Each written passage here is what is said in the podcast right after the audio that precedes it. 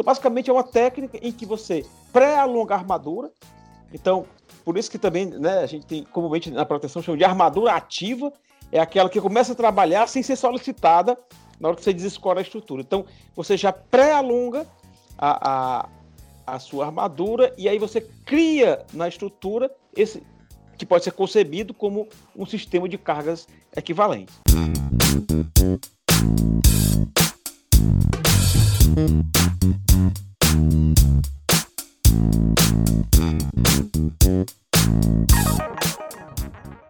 Fala engenheiros e engenheiras, pegue sua trena, seu capacete, amarre sua bota, que vai começar mais um papo de engenheiro.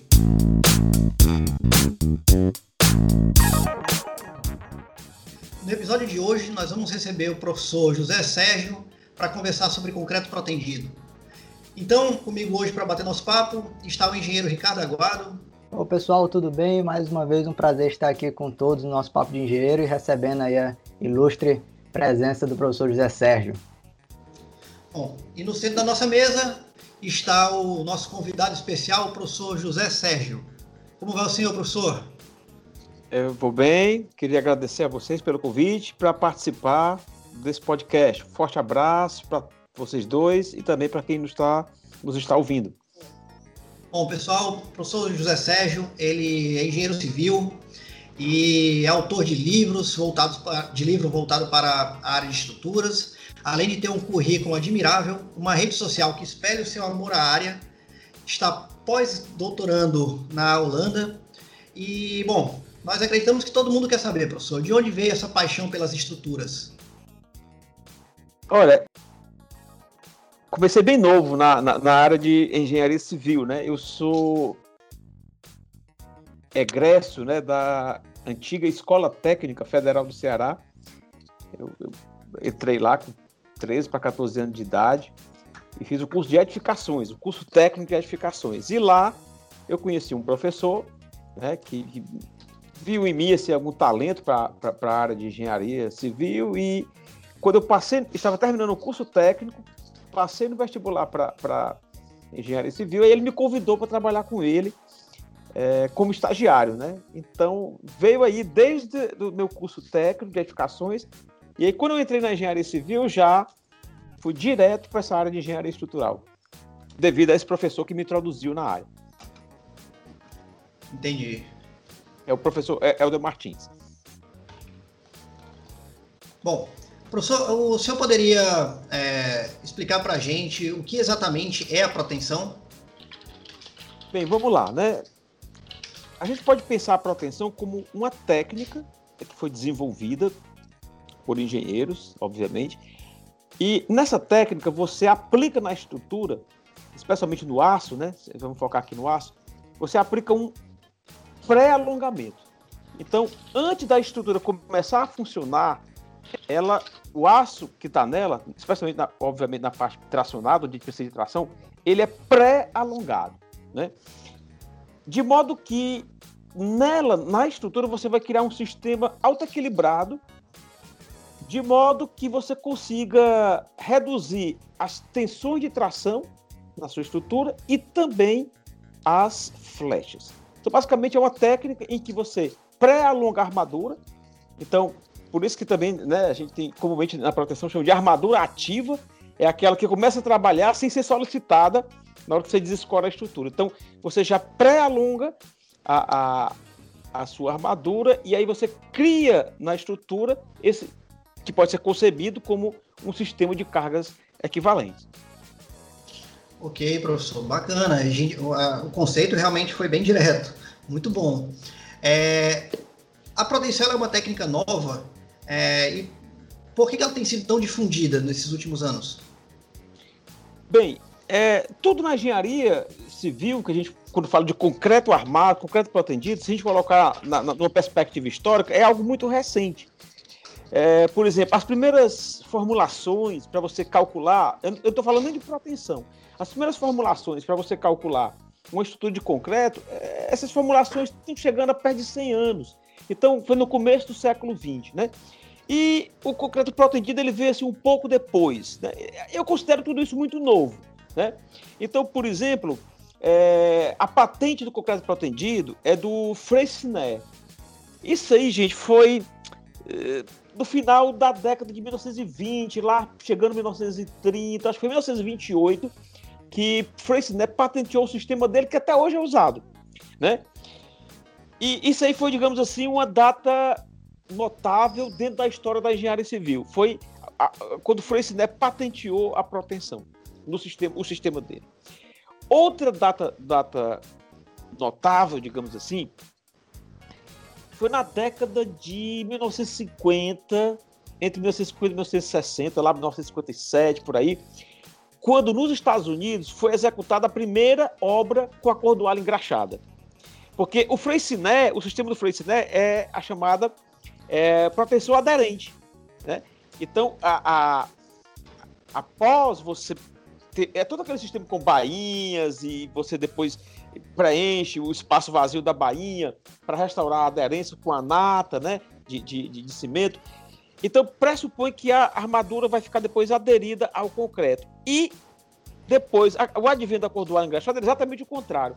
É a proteção não aderente. A ideia é deixar o cabo solto, o cabo fica preso apenas nas extremidades. Isso aí veio de quando? Viu? No final da década de 1950. Então, assim, eu considero isso muito novo.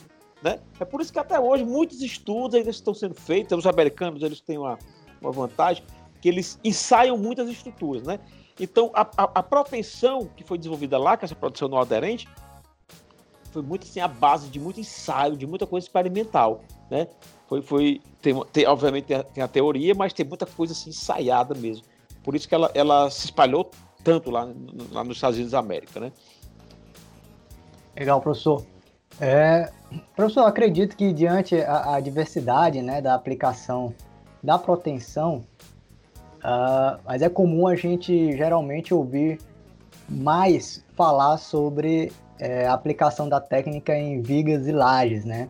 Exato. E aí, queria que o senhor desse uma palavrinha sobre esses equipamentos, quais são os equipamentos e peças necessários para a gente realizar a execução, por exemplo, de vigas e lajes protendidas. Tá joia. Então, primeiro você precisa ter um cabo com esse, esse é, aço de alta resistência, que é o CP, que é o aço para concreto protendido, né? Ele, essencialmente, ele é diferente, por exemplo, de uma barra, um vergalhão para concreto armado. Né? Se você olhar, o vergalhão, ele é bem rígido, né? Uma barra de concreto armado, ela é bem rígida. Já o cabo de proteção, ou que na verdade a gente chama de cordoalha, porque é um, é um entrelaçado de fios, né? Que forma uma cordoalha.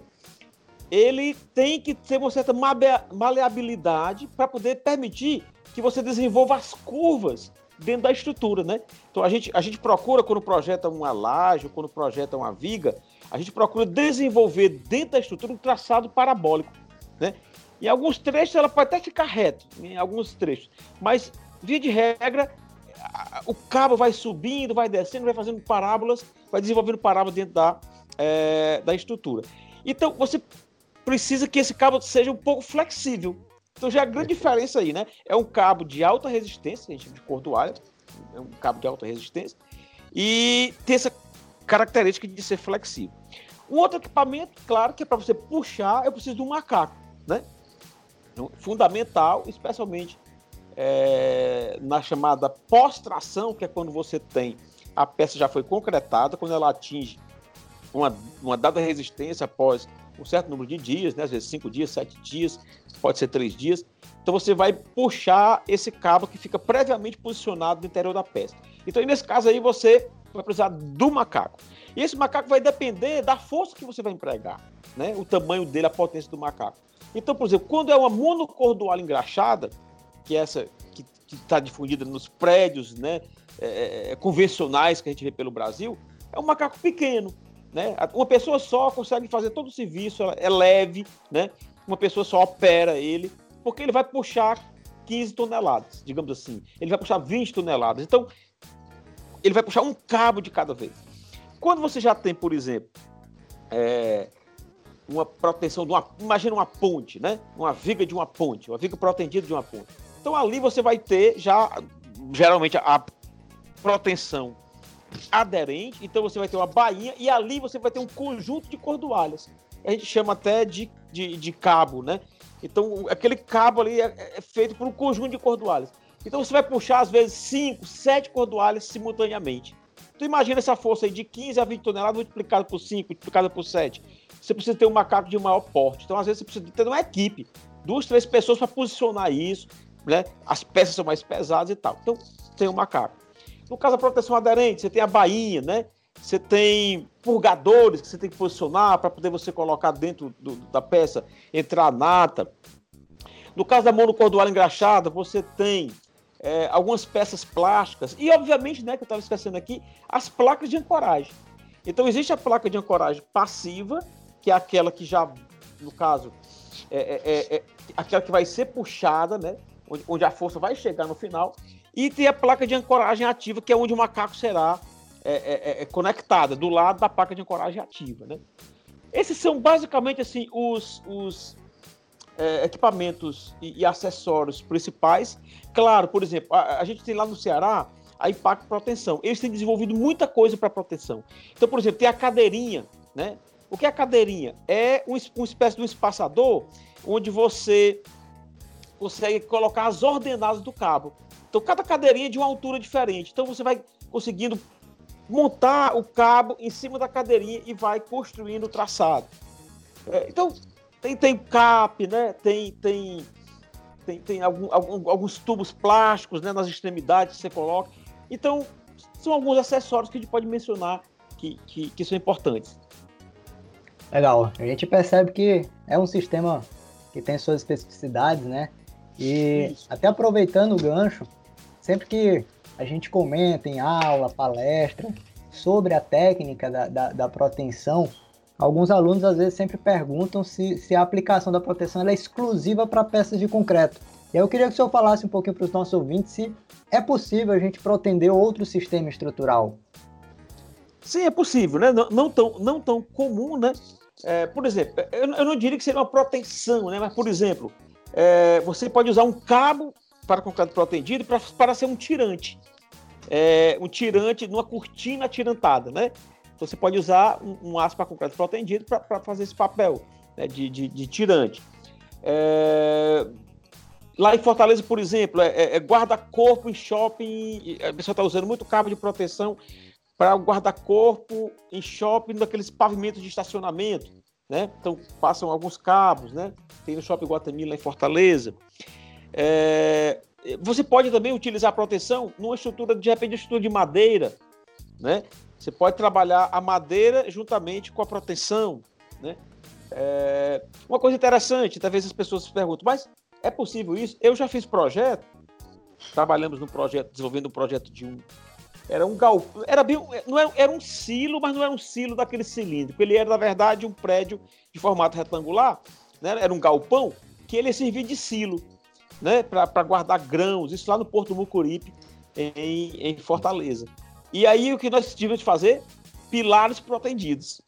Então a gente nunca pensa, né? O pilar já é comprimido, mas no caso de galpões, o pilar pode ficar tracionado, ele, pode ele, ele tem pouca carga vertical, vai ter muito momento fletor, então ele vai, vai funcionar meio que como uma viga em pé, né? Perfeito. Então a gente protendeu, a gente trabalhou, a gente fez todo o pilar, claro, a gente colocou a proteção, mais localizado na, na zona tracionada para poder combater esses esforços lá. Então, até pilar você pode fazer protendido. Muito interessante. O senhor falou aí que usou a proteção, no caso, para garantir que o pilar ele vai estar tá o tempo inteiro comprimido, né? Para combater Exato. uma possível tração que apareceria.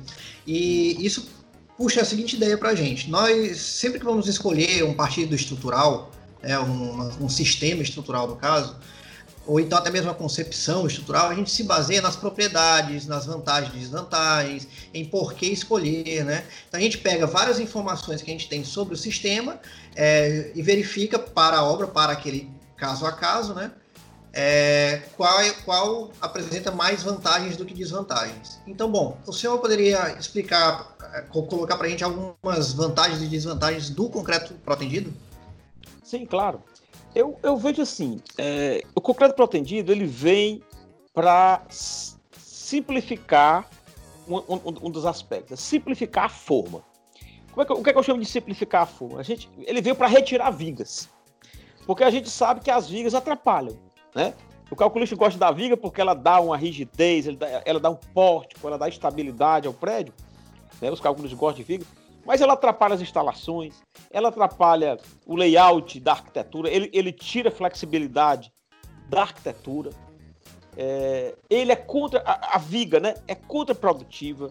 Então tem a forma da viga, tem a armadura da viga. Isso aí é, consome muita mão de obra. Então isso aí muitas vezes a obra fica lenta, né? Então o concreto protegido ele veio para tirar as vigas da, das obras, ou pelo menos para minimizar ao máximo o uso de vigas, né? Então a gente deixa a viga só onde é estritamente necessário. Então, eu, é, quando você tira a viga, você ganha em velocidade, você ganha em produtividade. Às vezes você pode até gastar um pouco mais material, ou seja, você pode gastar um pouco mais concreto na obra, mas no final a sua obra vai ficar mais barata. Porque a gente tem que pensar não na estrutura ser mais barata, mas na obra ser mais barata. Então, é, é, sistemas que são construídos de maneira rápida, esses são os melhores. Né? Mesmo que às vezes eles gastem um pouco mais de material. Né? Então, a gente tem que quebrar esse, a gente chama muito esse paradigma, né? Ah, gastou mais concreto, então a obra vai ser mais cara. Continuando, continuando com as vantagens. Então, é, dá produtividade é, à sua obra. Então, como é que você faz isso? É, com o concreto armado, você não pode retirar as vigas, porque as lajes elas iriam ter tensões e deformações muito grandes que iriam inviabilizar a, a, a sua construção. É, quando você introduz os cabos dentro da viga, quando, às vezes precisa de vigas, ou quando você introduz os cabos dentro da laje, né, formando essas parábolas que eu, que eu falei, o cabo vai tender a retificar. Como ele está já confinado dentro da laje, isso vai gerar umas forças em sentido contrário, né, na maioria das vezes, que é que você quer, na maioria dos trechos dela, especialmente nos meios dos vãos, você vai gerar forças contrárias às forças gravitacionais, que vai tentar suspender, né, que vai tender a suspender a sua estrutura, o seu elemento estrutural. Então, isso permite o quê? Você construir pavimentos é, com grandes vãos é, sem utilizar vigas. Então, isso aí em si é fantástico. Dizer, se você fosse utilizar concreto armado para fazer isso, iria precisar de uma espessura de laje tão grande e às vezes o, o, o, peso tão grande que iria inviabilizar. Então, a estrutura protendida ela tende a ser uma, uma estrutura mais leve, né, com menos espessura nas lajes, comparado com o concreto armado. Também ela permite né, que você possa aumentar os vãos da estrutura. Então, é, é, essa, essa, essa tendência dela, do cabo, de gerar essa força chamada carga equivalente de proteção, ela, o que, que ela faz? Ela permite que você use vãos maiores, permite que você diminua espessuras né, dos elementos. Então, são assim, vantagens enormes. Como desvantagem, o que, é que eu vejo? Né? É que é preciso uma mão de obra mais especializada. Então, é, não é qualquer um que trabalha com proteção, né? Nos dois sentidos, tanto de quem projeta, né? Não são todos os engenheiros que estão, digamos assim, é, capacitados, né? Especialmente às vezes engenheiros mais antigos, que na época que se formaram, né? Não tinha essa disciplina de concreto protendido, muita gente está correndo atrás agora, né? É, a, a, proteção, por exemplo, da com a cordoalha não engraxada, ela, ela só tem 20 anos no Brasil, 20 e poucos anos. Ela chegou em 1997 com a, com a ficou na Impact, surgiu também, juntamente com a Belgo Mineira, que hoje é a ArcelorMittal. Então, alguns engenheiros mais antigos é, é, resistem ao uso, alguns construtores mais antigos resistem ao uso da proteção. Mas ela já está aí há, há 20 e poucos anos, né? 22, 23 anos, já está aí é, no Brasil. Então, como desvantagem é que você precisa de mão de obra mais treinada, tanto da parte dos engenheiros que estão projetando, tem algumas estruturas que não são tão elementares de você projetar, como também de quem executa, né? Então, de quem, de quem, de quem vai lá, de quem confere, de quem aplica a proteção. Então, eu preciso, eu preciso de mais controle, né? O próprio concreto, eu preciso de um controle maior também no concreto, né? um, controle, um controle rigoroso. Enfim, é, é, é, uma desvantagem no sentido de que é preciso um cuidado maior, né? Mas, no final das contas, o ganho, o ganho é positivo. É, a gente tem, tem tido recentemente uma grande gama também de estudos sobre a durabilidade das estruturas, né? principalmente devido à aplicação da 15575, que tem exigido agora a vida útil, vida útil de projeto, enfim. É, a gente tem algum ganho de durabilidade da estrutura com o concreto protendido? Sim, sim, com certeza. Elas tendem a durar mais. Por quê? Especialmente quando você aplica a proteção completa, então você não vai deixar que a sua laje ou a sua viga é, tenha esforço de tração, né? Ou você, se você não quiser aplicar uma proteção completa, mesmo proteção limitada, você pode deixar que haja alguma tração, mas que não ultrapasse os limites de resistência à tração do concreto, né? Então, assim, você procura minimizar ou eliminar por completo a tração. Porque quando o concreto é tracionado, aí é que você né, abre a fissura, né? Então você, você tem fissuras ou microfissuras, e aquilo ali é que pode desencadear o processo da corrosão. E, a, e o processo da corrosão vai impactar sensivelmente a questão da durabilidade da estrutura. Então, por especialmente a proteção completa, você tem a peça totalmente comprimida. E aí, com certeza, essa peça tende a durar mais.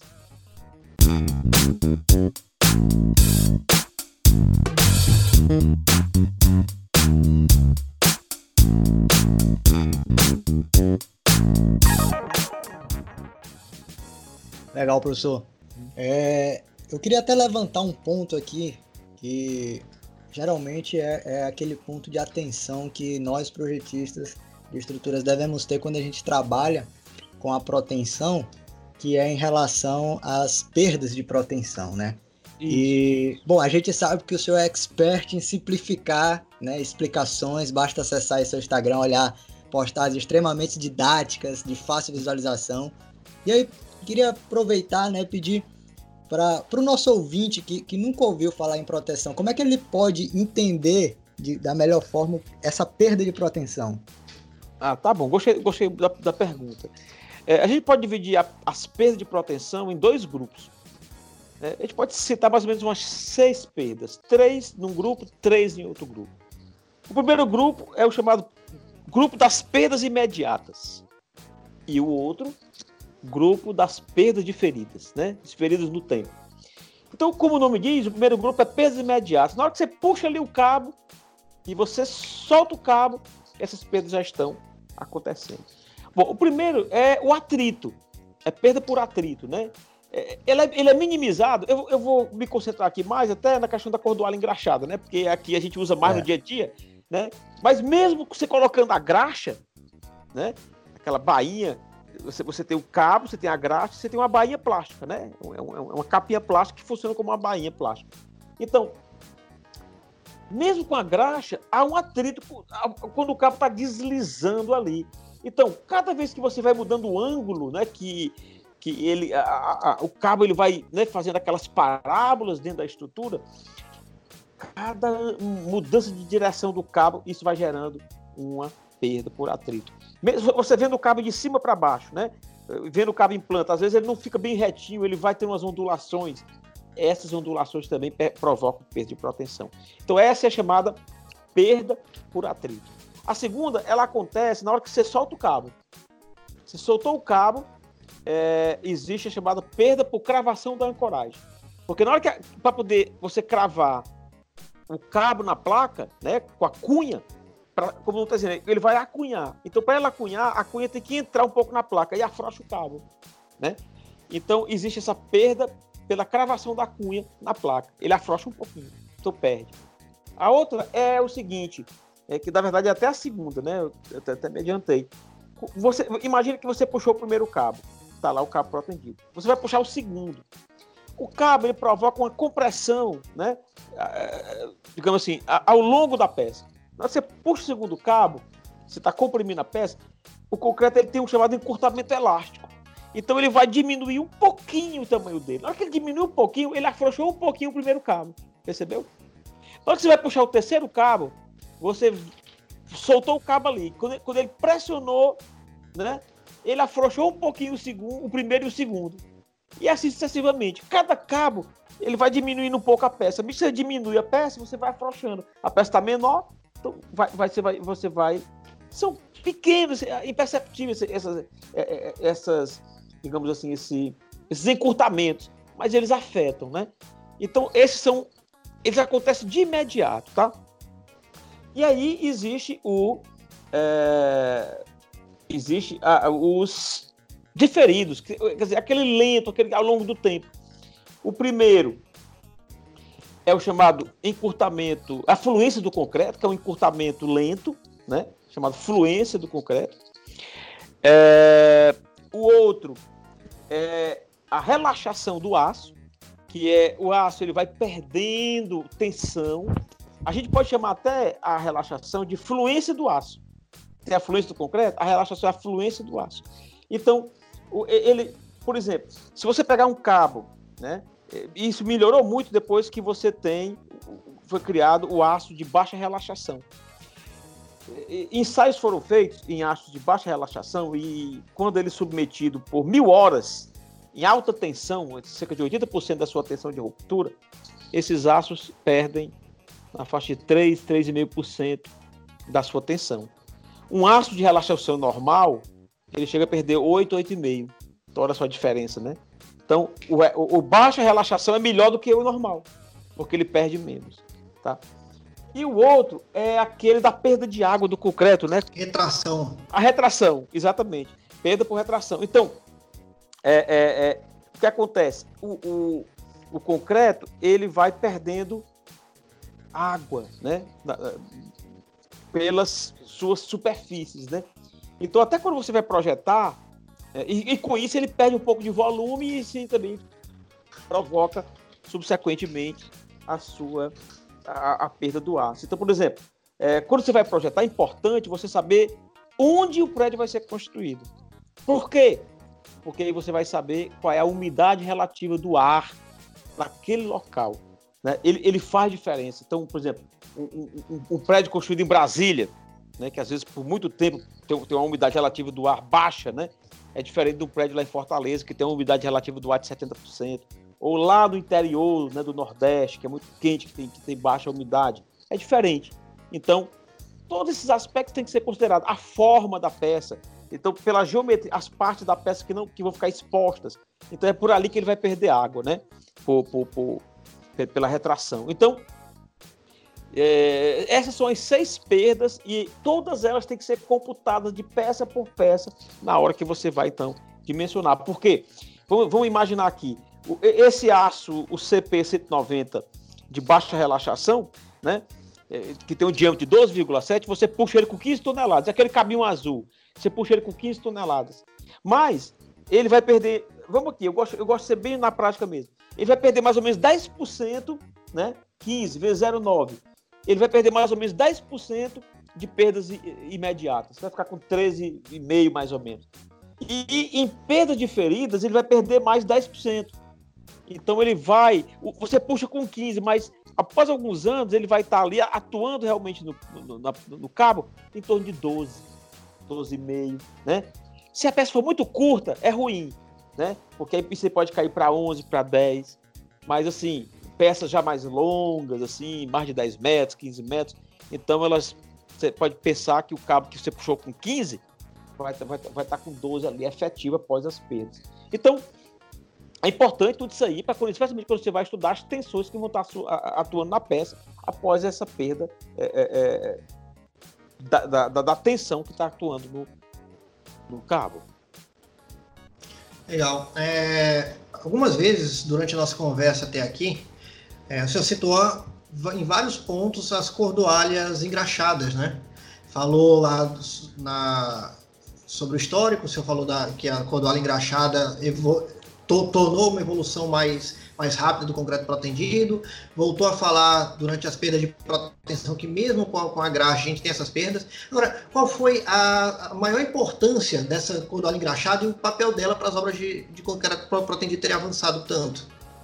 Pois é, eu achei que, assim, na minha opinião, é uma revolução. Tem até uma palestra que eu já, já, já dei em vários locais, que eu chamo, o, o título da minha palestra é A Revolução do Concreto Protendido.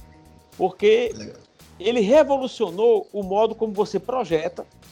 Então, você tem que esquecer muita coisa que você. O modo como você concebe a estrutura, você tem que repensar tudo. E ele também revolucionou o modo como se constrói. Né? Então, a construção ela é muito mais. Então, é, é, os impactos são no projeto, os impactos são na construção. E os impactos também, é, ele tem um impacto positivo nas outras disciplinas, né, nas instalações, na arquitetura. Quer dizer, o arquiteto pode usar mais, né? Então, é, é por isso que eu digo que é um material revolucionário. Porque o concreto, a gente sabe, o concreto ele é fantástico a compressão. A gente aprende isso no primeiro dia de aula de engenharia, né? O concreto ele é, ele é fenomenal a compressão. E ele é fraquíssimo a tração. Aí você já pensou você tirar a tração, que, que, é, que é, o, é, a criptonita do concreto, você tirar ele da peça? Então, é, é, é revolucionário esse, esse, esse, essa questão. E assim, quando a gente pensa, né, por exemplo, agora me veio à mente, é, que eu estava lendo há alguns anos sobre a história, quando eu fiz a minha cadeira de concreto protegido, e o professor colocou lá o seguinte, que um dos gênios, né, tá certo que o Frei Sidé foi um cara que patenteou, mas um dos primeiros caras que pensou no concreto protegido foi o Leonardo da Vinci. Isso há mais de 500 anos, né? Então, o concreto tem 100 anos, o Leonardo da Vinci viveu há 500 anos. Então, esse gênio da engenharia, esse gênio das artes, esse gênio da, da pintura, ele chegou a, a, a, a fazer experimentos com concreto protendido. Ele chegou a protender pedra, né? Que a, é, ele fez uns bancos de pedra e ele notou que os bancos, às vezes, aquela, aquela placa de pedra quebrava e ele introduziu umas barras de, de, de ferro, acho que naquela época não existia aço ainda, era ferro, e ele rosqueou, né? E aí, ali ele deu uma proteção ali. E aí depois não, o banco não quebrou mais. Então foi um, um, cara que há 500 anos ele já, ele já sabia que ali tinha esforço de tração, ele era muito observador da natureza. Então realmente assim é, é um eu atribuo assim como uma revolução o uso do concreto, do, do concreto protegido. É, é, e eu, eu assim atribuo a, a, até tiro assim a gente gosta de tirar o chapéu pro, pro engenheiro Caracas lá, lá do Ceará, porque ele foi um cara que apostou na cordoala engraxada quando ela nunca tinha sido usada, acho que na América do Sul, né? Então era coisa que só existia na América do Norte, só coisa dos Estados Unidos. Então, é, é, e também a gente precisa maneira, parabenizar alguns consultores por terem ousado fazer uma mudança né, na maneira como as coisas eram feitas para uma, uma, uma nova era. Eu, eu acho que podemos até classificar dessa maneira. É, meus queridos ouvintes, um show de aula de engenharia e de história da engenharia aqui no nosso podcast. Professor, é. aproveitando aí para fazer o link é, é, é, sobre essas aplicações em diversas localidades do, do, mundo, né? A gente sabe que o senhor está cursando aí pós-doutorado na Holanda e a gente queria saber um pouquinho quais são as particularidades aí das construções holandesas ou até mesmo da, da Europa em si, né? Se diferem muito com o que a gente encontra aqui no Brasil. Tá, rapaz, difere, né? Porque a questão é cultural, né? Então, assim, aqui, né? Por exemplo, gente, as casas são diferentes. Aí, professor, como é que a casa é diferente? Assim, o que é uma casa típica, assim, holandesa, né? Então, é uma casa que tem um pavimento térreo, geralmente esse pavimento térreo é, tem uma sala, geralmente tem uma cozinha ali embaixo, não difere muito do nosso, tal, mas tem, tem um espaço para você colocar os seus casacos, né? E aí geralmente tem um lavabo, um lavabo minúsculo, né? Às vezes a pia só cabe uma mão. Eu já eu dei várias casas aqui. Eu acho que eu, eu, tem uma empresa que faz uma pia para lavar uma mão de cada vez. Acho que é para poupar água, né? Então, e aí lá em cima, geralmente tem três quartos e um banheiro apenas. Né? Então, diferente do Brasil, que você compra um apartamento, você quer três, quatro suítes, que você quer um lavabo, às vezes um apartamento tem três, quatro banheiros. Aqui não. Aqui só tem um banheiro. Embaixo, geralmente, é um lavabo, né? Para quem está embaixo usar, e também às vezes alguma visita e tal. E em cima, geralmente, você tem um quarto de casal, mais dois quartos, e um banheiro apenas. Geralmente é um banheiro grande, né? Mas é só um. Você não vê suíte, não existe isso aqui, tá? E você tem um terceiro pavimento, né? Você sabe que aqui, devido à questão climática da neve, então os telhados são bem inclinados. Ele deve ter um ângulo de torno de 60 graus, né? E aí, aquele espaço que fica ali, muitas pessoas usam como um terceiro andar. Então, ali pode ter um quarto de hóspede, né? Pode ser algum depósito. Aqui, engraçado. Às vezes lá é a área de serviço, é lá em cima, tem uma máquina de lavar lá em cima, né? Ou às vezes a máquina de lavar é dentro do banheiro. Não tem aquele conceito de área de serviço como nós temos aí, né?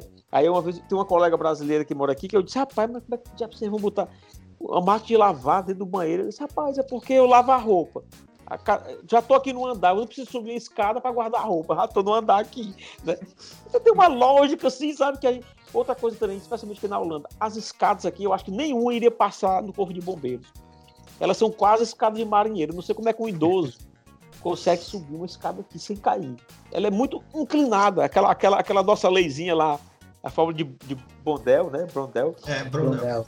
Brondel de 2H mais P, é 62, 64, acho que passa longe aqui na Holanda. São muito inclinados, assim, sabe? É, eu acho até perigoso. Com leque, ainda é com leque, né? Então, é, eu acho, assim, inacreditável. Isso é no cinema, do mesmo jeito. É, tem uma colega arquiteta, a gente ia muito pro cinema aqui, e eu disse para ela, olha, rapaz, isso aqui lá, lá, lá, lá, no Brasil, o Corpo de Bombeiro não ia permitir nunca um cinema desse abrir. As escadas estreitas e, e, e cheias de leques e sabe? Assim, uma coisa louca. Bom, então eles têm mais é, dessa maneira, é, digamos assim, em termos de tipologia, né? É, geralmente são casas de três quartos, pode ser que lá no, no, sótão tenha algum outro quarto, assim, adaptado, mas geralmente é uma coisa que as posturas não entregam. E eles usam muito aqui, vamos já falar um pouco de estruturas, né? Eles usam muito aqui a questão da laje unidirecional. Então aqui é laje unidirecional. Então é laje alveolar, é uma laje é, pode ser uma laje nervurada, mas é uma laje nervurada misturada com treliça, que ela tem uma capa embaixo uma capa em cima. Você olhando, você pensa que ela é uma. É como se fosse um alvéolo lá, mas eu posso usar algum elemento de enchimento, de vazio, para gerar um vazio, para tirar um pouco de peso. Mas aqui não tem esse negócio de laje armada em duas direções, ou laje moldada em loco. Isso não existe aqui, não. Eu já passei aqui em várias obras, eu nunca vi. Então, aqui também é aquela história. São, são obras que tem uma grua, toda obra tem uma grua, né? Para suspender esses painéis, geralmente são painéis, ou lajes alveolares, ou painéis treliçados, né? Tem muita questão de parede de concreto, né?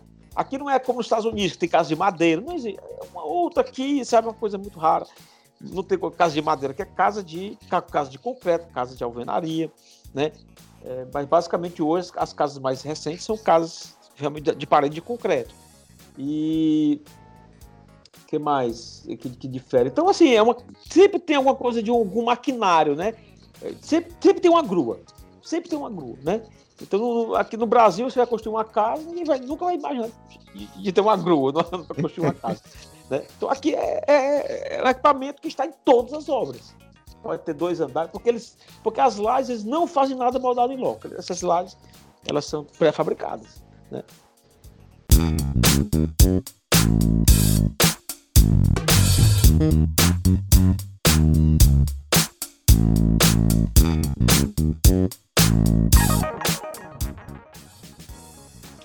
É, sobre proteção aí na Holanda, é muito aplicado?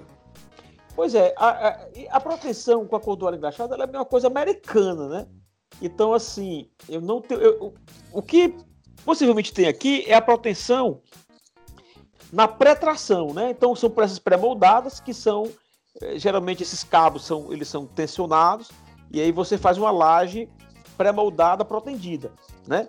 Então uma laje alveolar, ela pode ter, ela pode ser uma laje alveolar com fios protendidos, né? Mas aí é uma proteção aderente. Essa do cabo engraxado, olha, eu posso estar tá dando informação errada, mas eu tenho para mim que é na Europa que não usa, certo? Eles não usam. Mas ele usa proteção, mas uma proteção já aderente. Não usa proteção não aderente. Né? É... Não fui investigar ainda os, os motivos, porque não, não, chegou ainda, né? Mas pode ter mudado alguma coisa recentemente, posso estar dando informação ainda assim desatualizada, mas eu não vi nas obras aqui. Como eu te falei, geralmente já são painéis prontos, então perde muito meio pouco sentido de de, de, estar tá colocando esses cabos para depois puxar depois de concretado, né? Legal, professor. A gente sempre tem essa curiosidade de entender como é a, a, a engenharia dos outros Ah, outra países, coisa também. Né? Desculpa, desculpa te interromper. Nada, à vontade. É, que eu tenho até, até no meu Instagram coloquei muita imagem, muitos pequenos vídeos sobre isso. Aqui também eles usam o é, a fundação aqui é radier, radier estaqueado. Então, o que é que ele vai construir uma casa? Ele faz aquela, aquele, aquele, aquela malha, né, de estacas ali, joga uma laje em cima e acabou-se. Dali ele sobe a casa.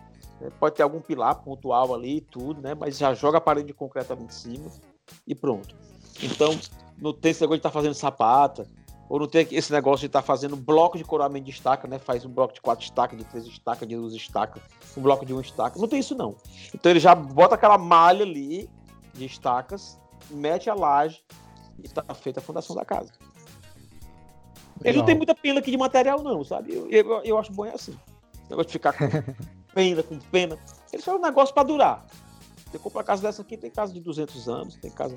Claro que não, é, não são casas já com essa tecnologia mais nova e tal, mas tem casas muito antigas aqui, né? Então, eles fazem as coisas para durarem, sabe? Ah, legal, pessoal. É, é muito, muito bom entender um pouquinho como é aplicada a engenharia aí em outros locais do mundo. É, até aproveitando uma dúvida aí que a gente, na verdade, uma curiosidade, né? Queria saber um pouco da sua opinião em relação à engenharia da Holanda, né? Uh, você já comentou aí um pouquinho sobre as técnicas que utilizam bastante equipamento, não tem muita pena aí de, de gastar material. É, o que, é que o senhor considera assim que, que a gente pode aprender com os holandeses nesses aspectos de mão de obra, geração de resíduo? O que, que, que seria interessante a gente absorver daí? É, eu, eu, acho que o Brasil já está absorvendo, não está ainda no, no 100% no dia a dia. Aqui, aqui tem muito esse conceito da construção enxuta, né? Então, é claro que às vezes eles fazem um. um, um porque assim, aqui, por questões climáticas, né, especialmente as paredes externas da casa, elas são um sanduíche. Então você tem a parede, aí depois você tem um espaço ali onde, onde é colocado, às vezes, um, uma lã, algum, algum material térmico, né? E eles também gostam muito, eles prezam muito a arquitetura tradicional deles, que é com aquele tijolinho. Você, você pensa em casa de tijolos, né? Na verdade é, mas ali é mais um revestimento, digamos assim. É uma, é uma segunda parede, é uma parede externa. Mas a, a, algumas casas, elas têm. É, é um sanduíche. Você tem a parede interna, você pode ter um espaço ali, alguma coisa. É, alguma proteção térmica, né? Do, aqui, aqui é um país muito frio certo? Então, na hora que ele protege, então ele, depois ele vai ganhar com energia, questão de vai gastar menos energia para aquecer a casa, né? A casa não vai estar tão sujeita assim a, ao frio, né? É, ou mesmo ao calor, né? no, no, no, verão, né? Então, assim, mas eles, o que a gente podia aprender essa questão, o Brasil está fazendo já, né? Não está ainda no dia a dia a questão da construção chuta, né? A questão do, do reduzir ao máximo o, o resíduo. Né? Então eu tenho observado construções assim, bastante limpas aqui, sabe? É, difere um pouco do dia a dia do Brasil. Mas eu acho que o Brasil começou, é, é, eu acho que tem que acelerar isso aí, né? Embora, como eu falei, às vezes tem algumas coisas que eles prezam aqui, por exemplo. Então eu, eu fui, eu visitei há umas duas semanas um, um condomínio, tem até uns pequenos vídeos lá no meu Instagram, quem tiver curiosidade. É, então eles estão colocando lá uma, uma, as paredes externas, com aquele tijolinho e tal. Então ali, ali ainda é meio artesanal, é meio produtivo, mas é porque eles gostam desse estilo de casas holandeses, né? Então tem o que chama de Dutch houses, né? Então tem aquele padrãozinho, eles são muito conservadores na arquitetura também, em algumas partes. E aí é claro que às vezes fica um pouco, um pouco contraprodutivo, mas tem uma razão de ser. Os prédios não, geralmente os prédios são uma coisa bem são uma coisa bem é, rápida, né? Eles constroem muito rápido aqui, porque usam muito também o pré-fabricado, né? Bom, professor, é, já encaminhando para a finalização do papo de hoje, é uma marca do nosso podcast que a gente solicite que o convidado indique aí para os nossos ouvintes, como uma forma de orientar seu caminho de aprendizado, bibliografias, cursos, locais onde aprender sobre o tema de hoje, no caso, proteção. O senhor pode fazer tá. isso para a gente? Claro, claro.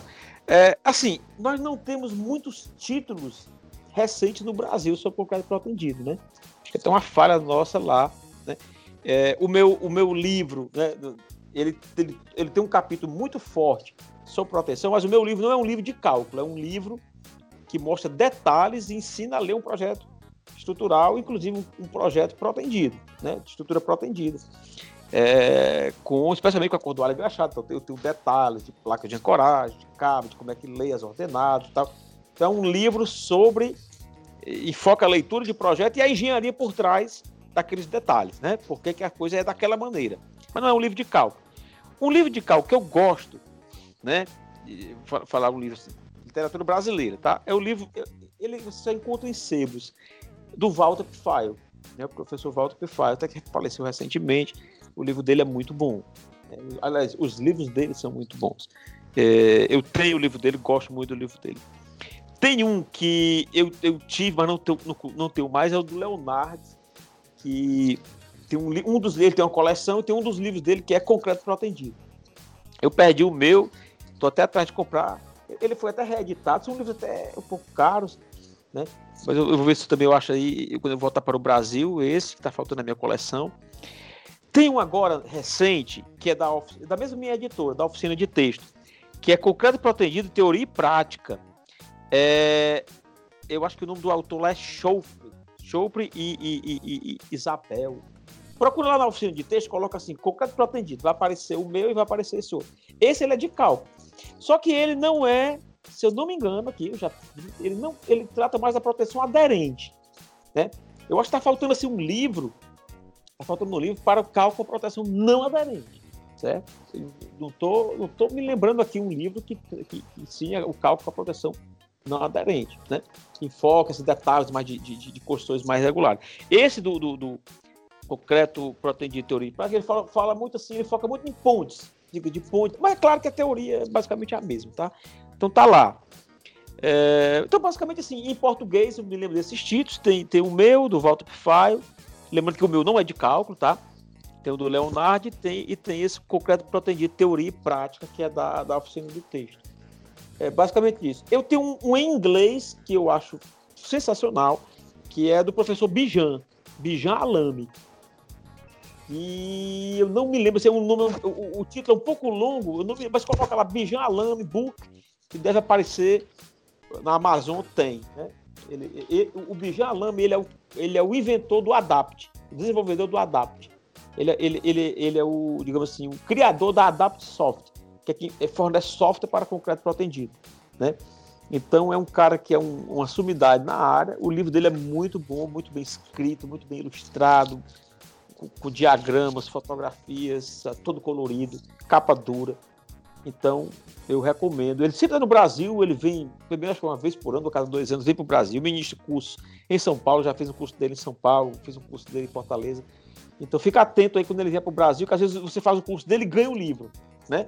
Então é já, já, já, já é uma boa. Eu acho que esse seria uma biblioteca básica, sabe? Assim, facilmente você consegue.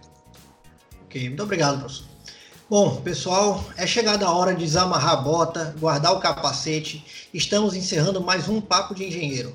Gostaria de agradecer a participação do nosso convidado, o professor José Sérgio dos Santos, autor do livro Desconstruindo o Projeto Estrutural de Edifícios, Concreto Armado e Protendido, é, proprietário da página no Instagram, arroba José Sérgio dos Santos, e a colaboração do engenheiro Ricardo. Professor, se quiser deixar alguma palavra para os nossos ouvintes. Ah, tá. É... Bom, é... eu, eu, geralmente o meu público são, são os alunos, né? Os alunos da engenharia. Então a palavra é.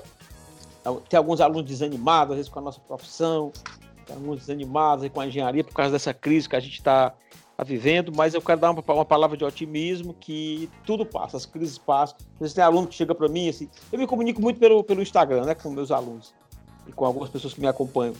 E vamos, vamos, vamos ter otimismo, né, o Brasil está na situação muito ruim, digamos assim, na, na, na, economia, a engenharia civil não está definitivamente na sua melhor fase, mas vamos ter confiança que isso vai passar, né? Então é uma coisa momentânea.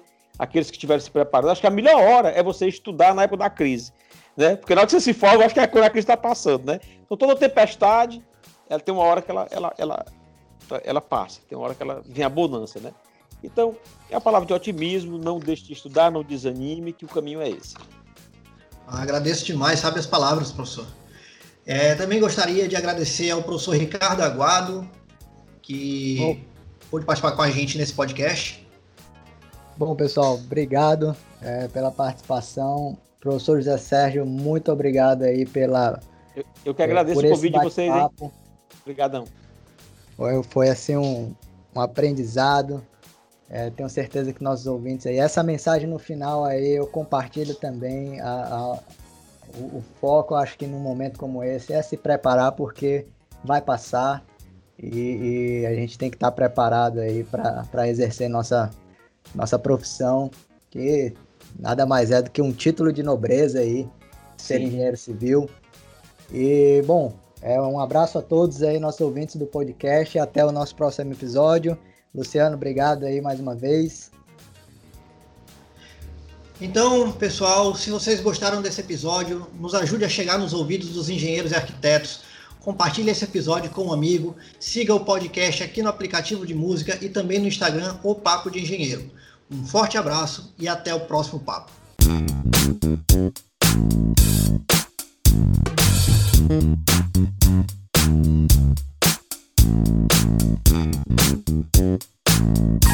you.